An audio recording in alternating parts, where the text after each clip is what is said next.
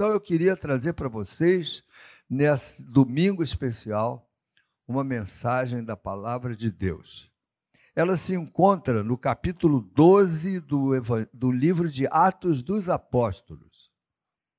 Um texto extraordinário. Porque começa o texto dizendo que Herodes mandou prender alguns da igreja para maltratar. Olha só, você, quando ler a Bíblia, você tem que tirar lições para hoje.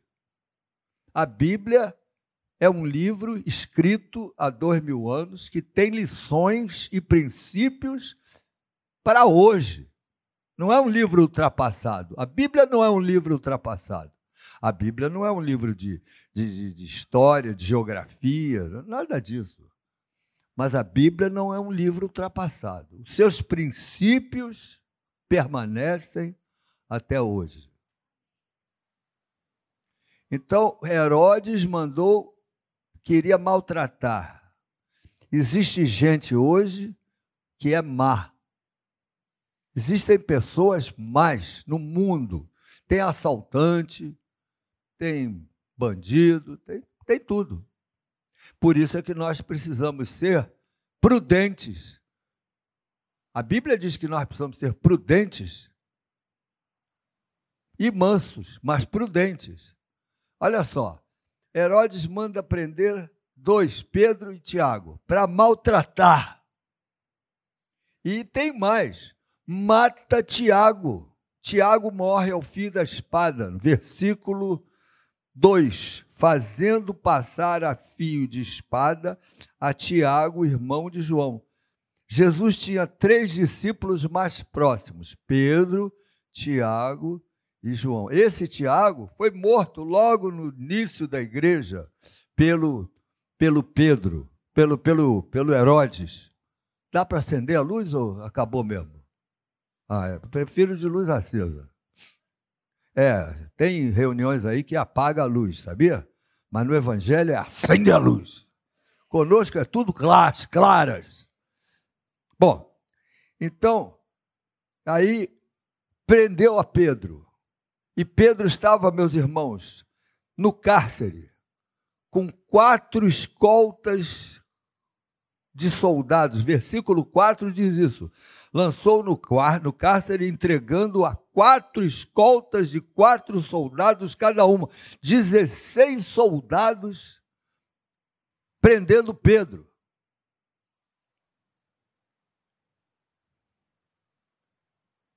mas havia oração incessante da igreja. Versículo versículo 5. Oração incessante da igreja em favor dele. Em favor de quem? De Pedro. Aprende essa. A igreja não estava orando por Tiago. Nós não oramos por mortos. Nós oramos por vivos. Viu, viu, gente? Aí, você é evangélico por causa de alguns princípios teológicos, dos quais você não pode abrir mão.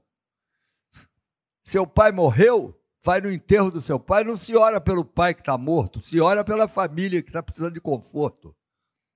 Aprende essa. Nós não fazemos missa de sétimo dia em intenção de gente que morreu, porque para nós, se morreu com Jesus, está na glória. Não precisa fazer oração nenhuma para ele, ele já está salvo. Amém, querido? Mas aí Pedro dormia.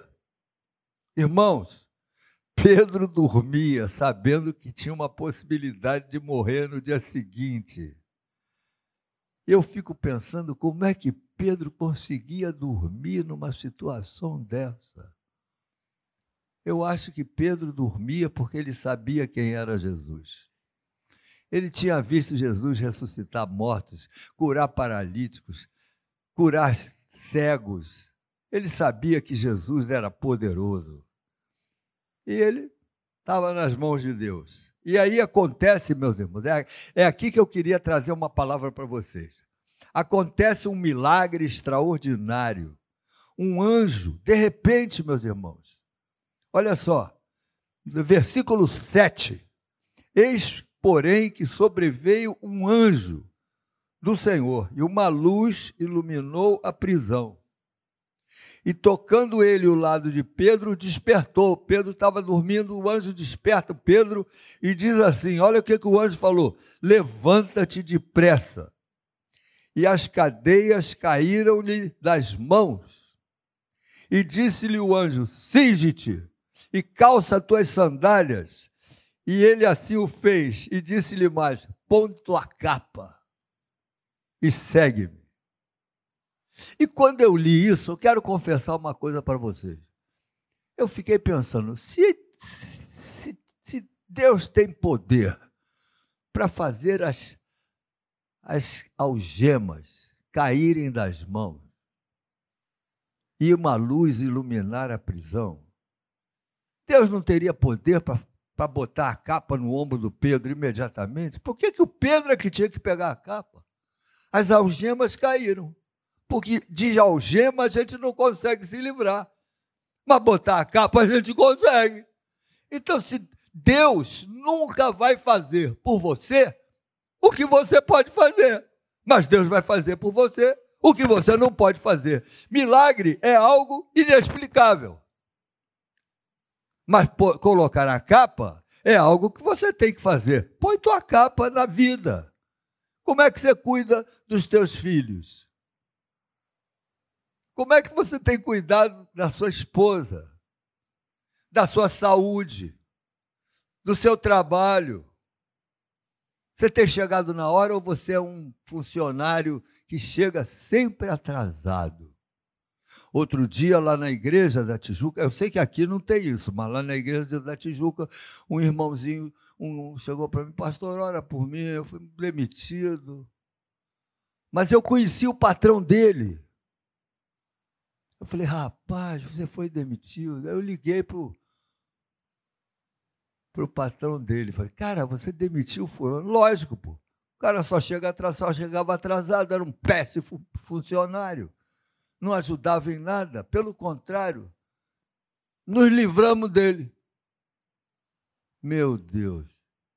Você quer manter o seu emprego? Seja um bom funcionário. Porque pôr a capa é você que põe.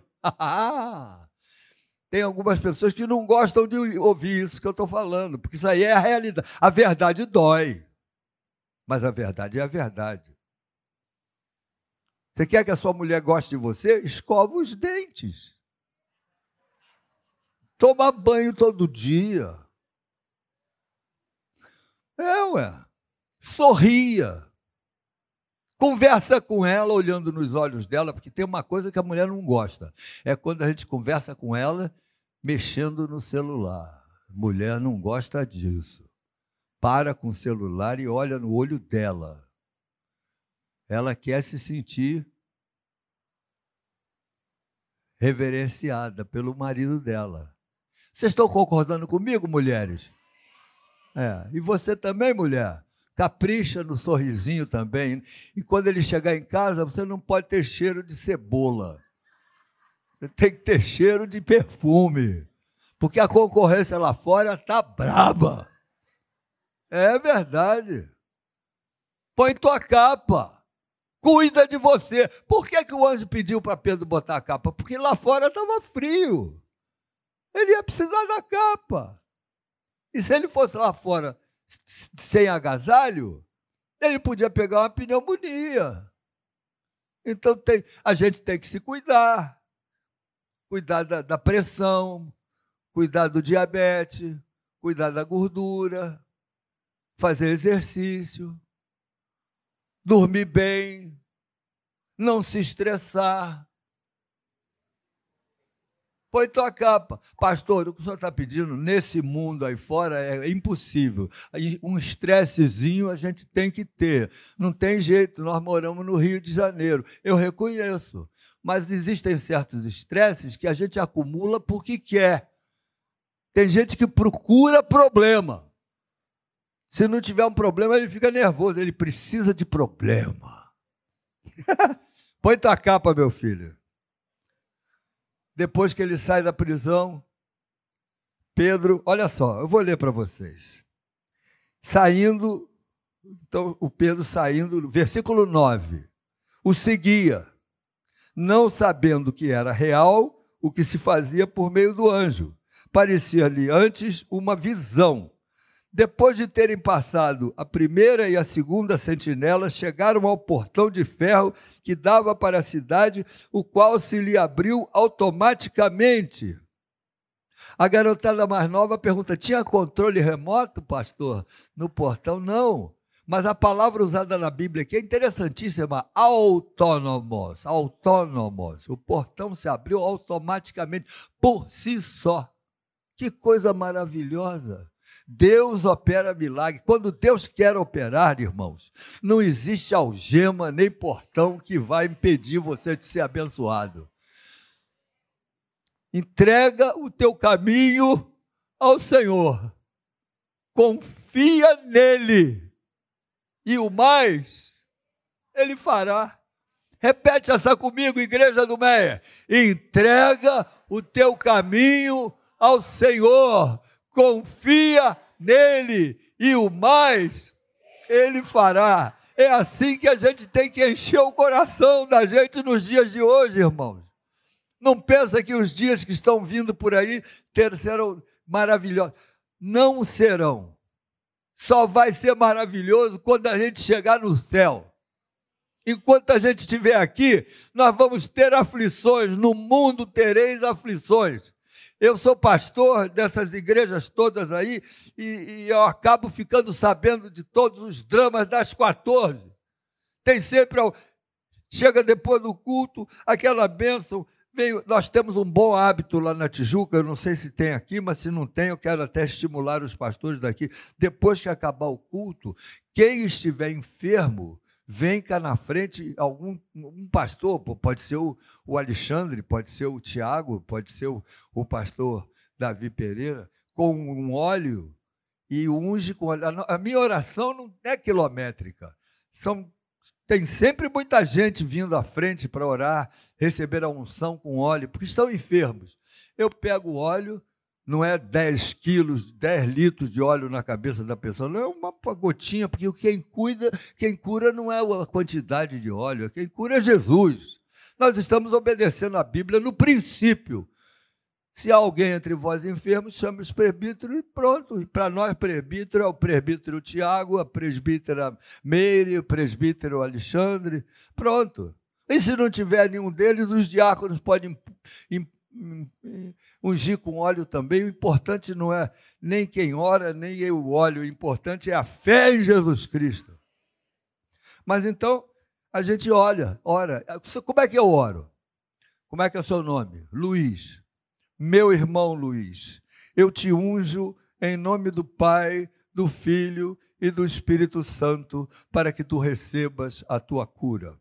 Pronto, é a oração que eu para todo mundo igual. Fulano de tal, eu te unjo em nome do Pai, do Filho e do Espírito Santo para que tu recebas a tua cura. Ele vai embora, vem outro. É, ah, e tem uma pessoa do lado com um lencinho de papel.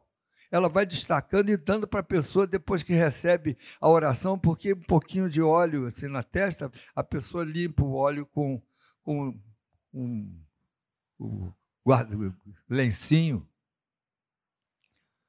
Mas então eu estava orando pelas pessoas. Quando terminei de orar, vem aquele irmão querido, anos que eu conheço ele, anos. O filho dele é professor de escola dominical. O filho dele, que nasceu, ele já era membro da igreja. Pastor, descobri que eu estou com um tumor no intestino. Vou fazer biópsia.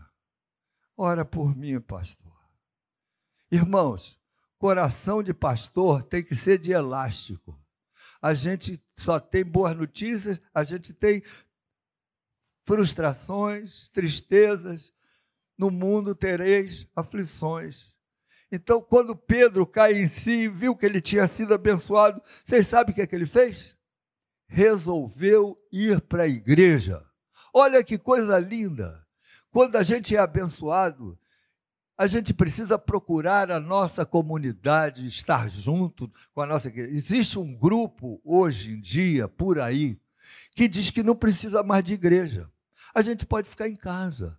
E se quiser ouvir uma mensagem, liga a televisão na internet e ouve uma mensagem. Eu, eu, não, eu concordo que é bem confortável a gente ouvir uma, uma mensagem pela televisão, mas não tem o aconchego, não tem o calor humano, não tem o olho no olho, não tem o abraço, não tem o querido irmão. Irmãos, a Bíblia diz o seguinte: quando dois ou três estiverem reunidos, eu estarei no meio deles. Não diz que quando dois ou três estiverem cada um na sua casa com a televisão ligada, lendo, ouvindo o culto pela internet. Não diz isso. Diz quando dois ou três estiverem reunidos. Não abra mão de comparecer à sua igreja. Internet é se você tiver com a perna quebrada na sua casa, aí você liga a televisão para ouvir o culto. Fora isso, vem para a igreja. Tem gente que depois da pandemia nunca mais mais voltou. Sabia disso? Nunca mais. Já se passaram dois anos, não vem mais. Desacostumou, aí não vem mais. E, e, tem, fica ouvindo a, a mensagem pela, pela internet. Eu acho que ouvir mensagem pela internet é uma exceção.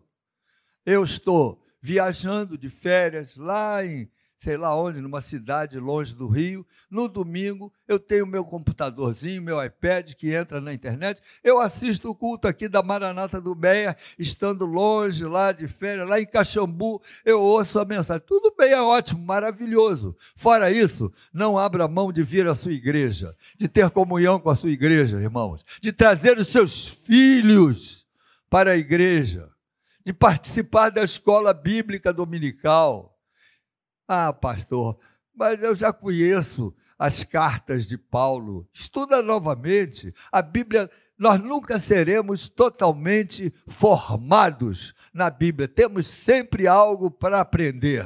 Então, Pedro, quando caiu em si, ele falou assim: vou para a igreja. Onde a igreja está reunida? Está lá na Bíblia, olha, veja aí no versículo aqui. Olha só. Considerando ele a sua situação, resolveu ir à casa de Maria. Versículo 12. Casa de Maria, mãe do João, cognominado Marcos, o Marcos que escreveu o Evangelho de Marcos, onde muitas pessoas estavam congregadas e oravam. Irmãos, essa é a finalidade maior da igreja, estarmos congregando e orando, pedindo a Deus. Eles estavam orando pelo Pedro. E quando Pedro chega, a menina foi abrir a porta lá, e era o Pedro, ela nem acreditou, achou que era, sei lá, ele estava preso, como é que ele está batendo na porta aqui? Foi, correu lá dentro, falou, é o Pedro, é o Pedro. Não, não, menina, você deve estar enganada, o Pedro está preso. Mas não, mas o Pedro estava junto do portão. É o seu anjo, versículo 15. Entretanto, Pedro continuava batendo. Então eles abriram, viram-no e ficaram atônitos. Ele, porém, fazendo-lhe sinal com a mão para que se calassem, contou-lhes como o Senhor o tirara da prisão. Aleluia. Você sabe de uma coisa? Depois que a gente é abençoado, a gente precisa contar para os outros o que é que Jesus fez na nossa vida. Essa, você não pode ser um, um, um como é que eu vou dizer? Um sec, agente secreto do Evangelho. Jesus não precisa de agentes secretos, ele precisa de embaixadores, de gente que testemunhe para os seus amigos, para os seus colegas de trabalho, para o seu vizinho, o que que Jesus fez na sua vida, como Jesus mudou a sua vida, como é que ele entrou na sua vida e fez com que tudo se mudasse. Irmãos, essa passagem, ela tem tanta coisa para nos ensinar. Eu sugiro que você essa semana, leia de novo o capítulo 12 de Atos dos Apóstolos. Leia e medite Tire suas próprias conclusões. A Bíblia é rica. Deus vai abençoar você. Vamos nos colocar de pé. Eu não quero passar da hora.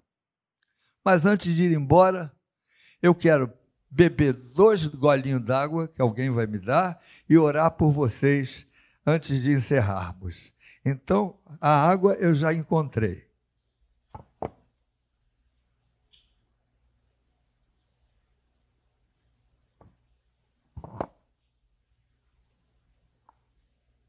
Eu não quero ir embora sem orar por você, meu irmão, minha irmã. Eu e Claudete não estamos aqui todos os domingos. Há momentos que a gente passa tempo sem vir aqui, mas nós amamos essa igreja. Claudete projetou essa igreja do zero.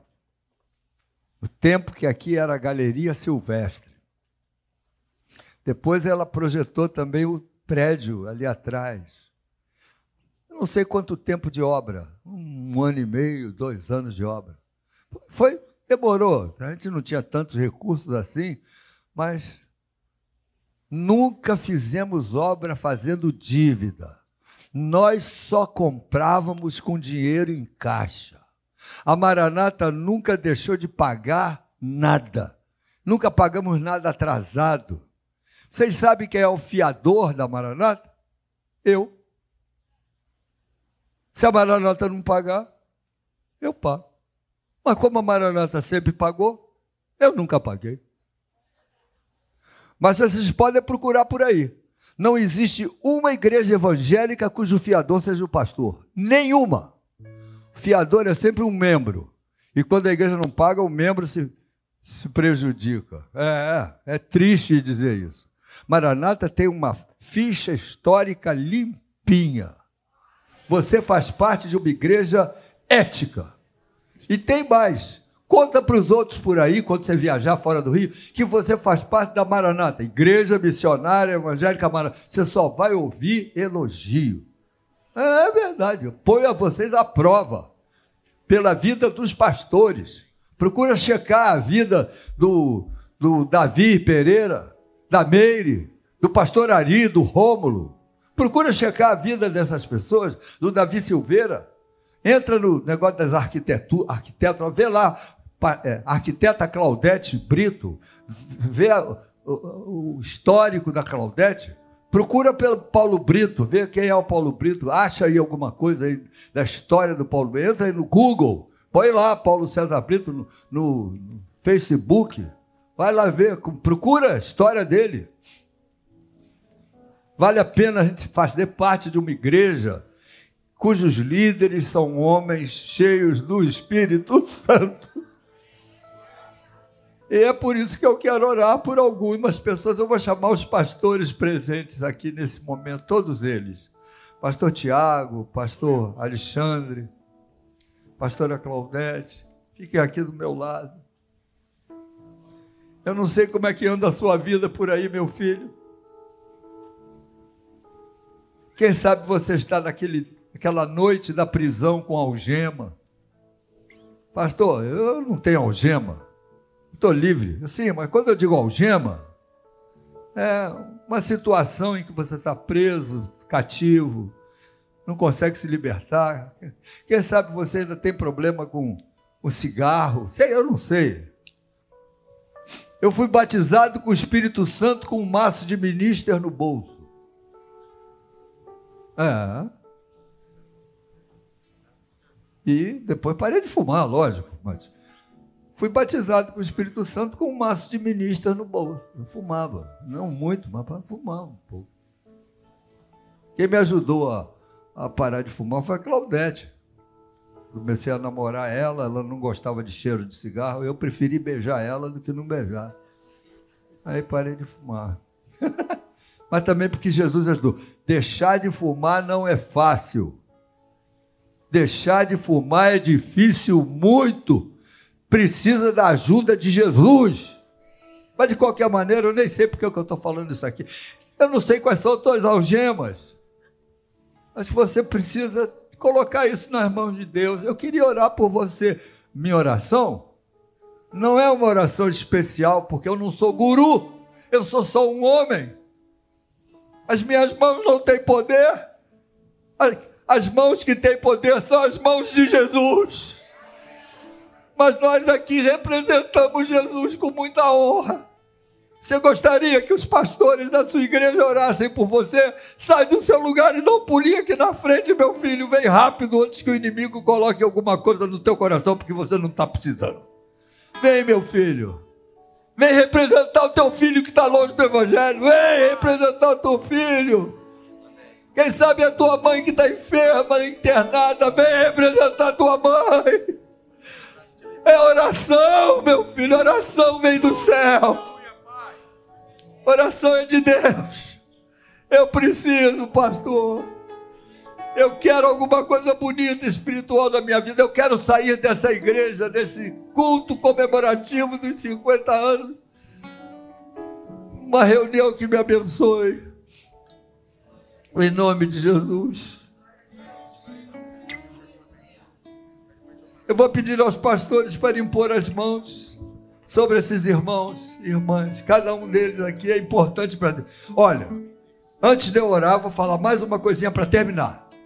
Eu não sei qual é o seu nome, mas Jesus sabe. Ele sabe o seu nome. E antes da palavra lhe chegar à língua, Jesus já sabe tudo que você ia falar. Então, meu filho, abre o coração, conta para Jesus onde é a sua dor. Ele te ajuda a carregar a cruz com insistência a hora que tu vais vencer. Senhor Jesus, nós estamos impondo as nossas mãos. Nós cremos que tu estás ouvindo as nossas orações.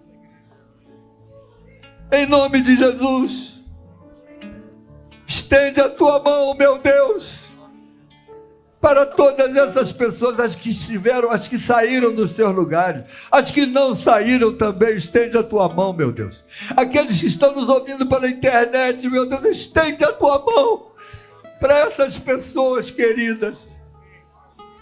Faz um milagre, assim como tu libertaste Pedro da cadeia, liberta esses irmãos do medo, liberta da dessa sensação de angústia que tem tomado o coraçãozinho deles, meu Deus. Dessa insegurança. Quebra essa insegurança na vida dessas irmãs e desses irmãos. Faz um milagre na vida dessas pessoas, meu Deus. Um milagre de cura, um milagre de libertação, um milagre de fé. Meu Deus, nos dá fé nós reconhecemos que a nossa fé é pequenininha, que a nossa fé é inconsistente, que a nossa fé é temporária, que a nossa fé é pequena. Nós reconhecemos, meu Deus, a nossa fé é pequena. Mas tu tens poder para nos colocar as bênçãos dos céus, ainda que a nossa fé seja pequena, meu Deus. Põe tua mão sobre esses irmãos, opera um milagre nós oramos em nome de Jesus e toda a igreja disse: Amém. Deus abençoe vocês. Obrigado por nos receberem com tanto carinho. Fique onde está, não volte, não volte. Fique onde está, nós já vamos encerrar. Eu vou pedir à pastora Meire para vir e pensar a bênção e cantar o amém. Deus te abençoe. Hoje à noite nós vamos estar aqui. Não seja um crente domingueiro só de manhã venha de manhã, venha de noite. Ajude a sua igreja a ter reuniões abençoadas. A sua presença é importante. Nós estaremos aqui às 18 horas. Venha, Deus te abençoe.